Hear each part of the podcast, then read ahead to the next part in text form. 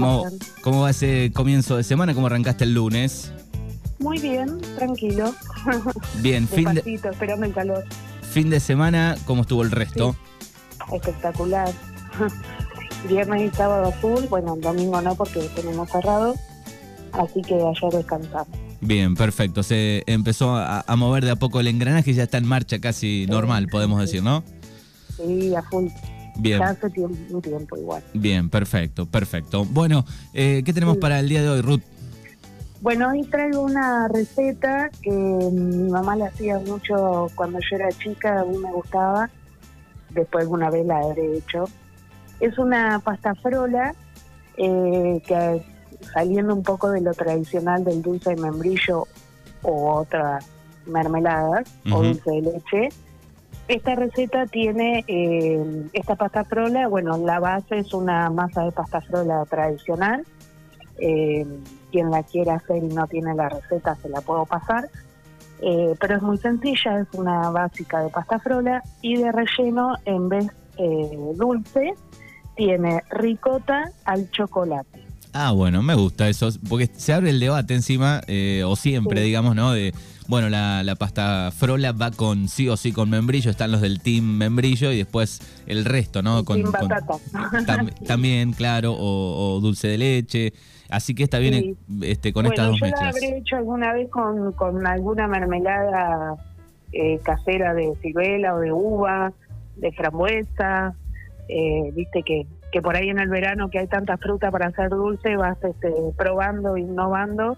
Y una, una vez me acuerdo que hice con dulce de ruibarbo, eh, que el ruibarbo es una planta, yo la había traído de Ushuaia, la mermelada, y la verdad que era muy rico. Sí, Pero bueno, esta es este totalmente distinta. sí, sí. La- Igual la- uno se imagina, digo, eh, esa la, la masa clásica con cualquier Sí. tipo de dulce me parece que puede llegar a, Sí. a quedar buena. Y después está también, bueno, la digamos, la tarta artesanal eh, Sí. tiene que ver con Argentina, Uruguay, Paraguay, siempre la pelea de, de dónde viene, pero parece que la procedencia es italiana de la pasta frola. Sí. Este, bueno, esta receta tiene de relleno, como ya te comenté, la ricota al chocolate, que es muy rica cuando eh, si la pones eh, en la heladera y la comes fría de la heladera, la ricota riquísima. Bien, perfecto. Eh, bueno, te paso ahí la receta eh, del relleno, porque bueno, por ahí la masa la mayoría de la gente la conoce. Igualmente de última este, lo googleamos y podemos buscar la receta eh, de la masa en cualquier este portal. Bien, la masa, la, tra- la si alguien tradición. la quiere, yo se la puedo pasar. Bien, la masa la tra- es la tradicional de, de la sí, que sí, de conocemos. manteca. Sí, Bien. correcto. Y para el relleno eh, vamos a usar la ricota, que la vamos como a desgranar un poquito con las manos, si está muy compacta. Le vamos a agregar eh, para 300 gramos de ricota, tres yemas, 200 gramos de azúcar, chocolate derretido, el chocolate común ese para taza.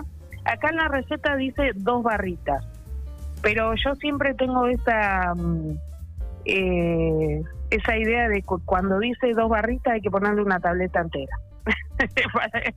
si te gusta mucho el chocolate, ponele mucho chocolate. Bien, bien. Eh, porque por ahí dos barritas para toda esa cantidad le va a dar apenas un toquecito de color y, y sabor y no va a tener mucho gusto a chocolate. Así que yo le pondría una tableta entera Bien, de perfecto. chocolate derretido eh, a baño María. eh, y después, eh, con las tres este, claras que nos quedaron de las tres yemas, las vamos a batir a nieve y se las vamos a incorporar. Y va a quedar una preparación un poco más eh, blanda que la ricota original y más aireosa por las claras, ¿cierto? Y bueno, una vez que ya tenemos toda la, la mezcla eh, de la ricota con el chocolate y las, las yemas y las claras batidas a nieve, lo vamos a colocar sobre la masa que ya supuestamente tenemos eh, preparada en el molde de la pasta frola. Puede ser un molde de tarta o una asadera común y corriente. Le vamos a poner la mezcla esa arriba de la ricota y después por último el tradicional enrejado de la pasta frola. ¿cierto? Perfecto. Y lo vamos a cocinar eh, hasta que las tiritas de arriba del enrejado la masa esté dorado. Y bueno, después, este, nada, una vez que, que tomó temperatura ambiente, recomiendo ponerla en la heladera y comerla de frío de heladera. Bien, esto Eh. puede ir ideal, digo, para, para postre quizás, ¿no? Después de, de comer.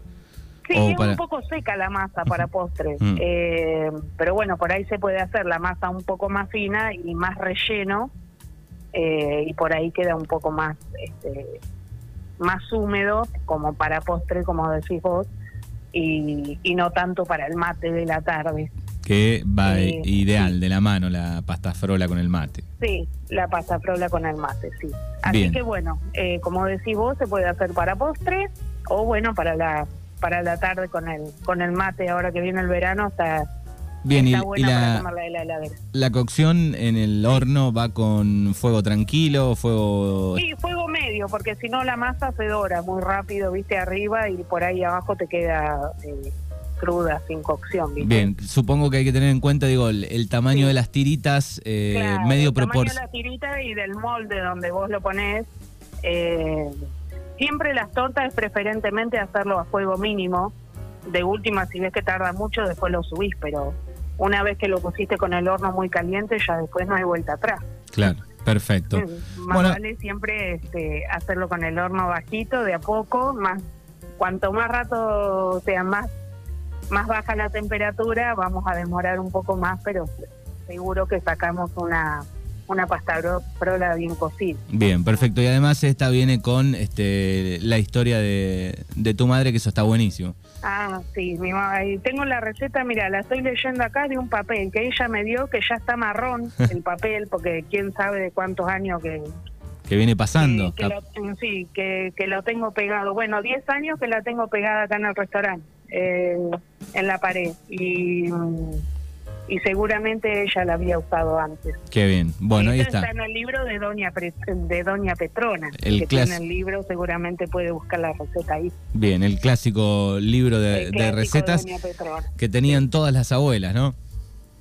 Y sí, el de mi casa, imagínate cómo estaba. Si viene de mi abuela, marrón, todo estartalado, pero bueno.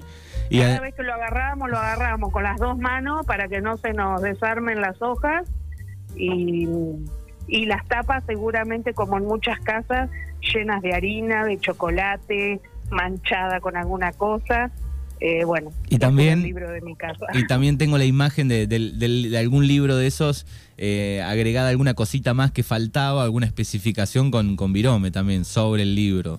Tengo la, Sí, la- alguna aclaración, inclusive también papelitos adentro con recetas de otros, Sí. viste que, que vienen muchas recetas en los paquetes, los Sí. paquetes de harina, los paquetes de los papelitos de los chocolates también vienen recetas, entonces íbamos guardando en ese libro todas las recetas que íbamos recortando de los paquetes también. Y es verdad, es verdad. Para Bueno, ahí está entonces esta distinta pasta frola en el día de hoy aquí en A Fuego. Lento.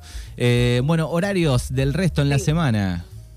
Bueno, al mediodía tenemos abierto de lunes a sábado, ya a esta hora ya está abierto, así que a las 11 ya están las puertas abiertas.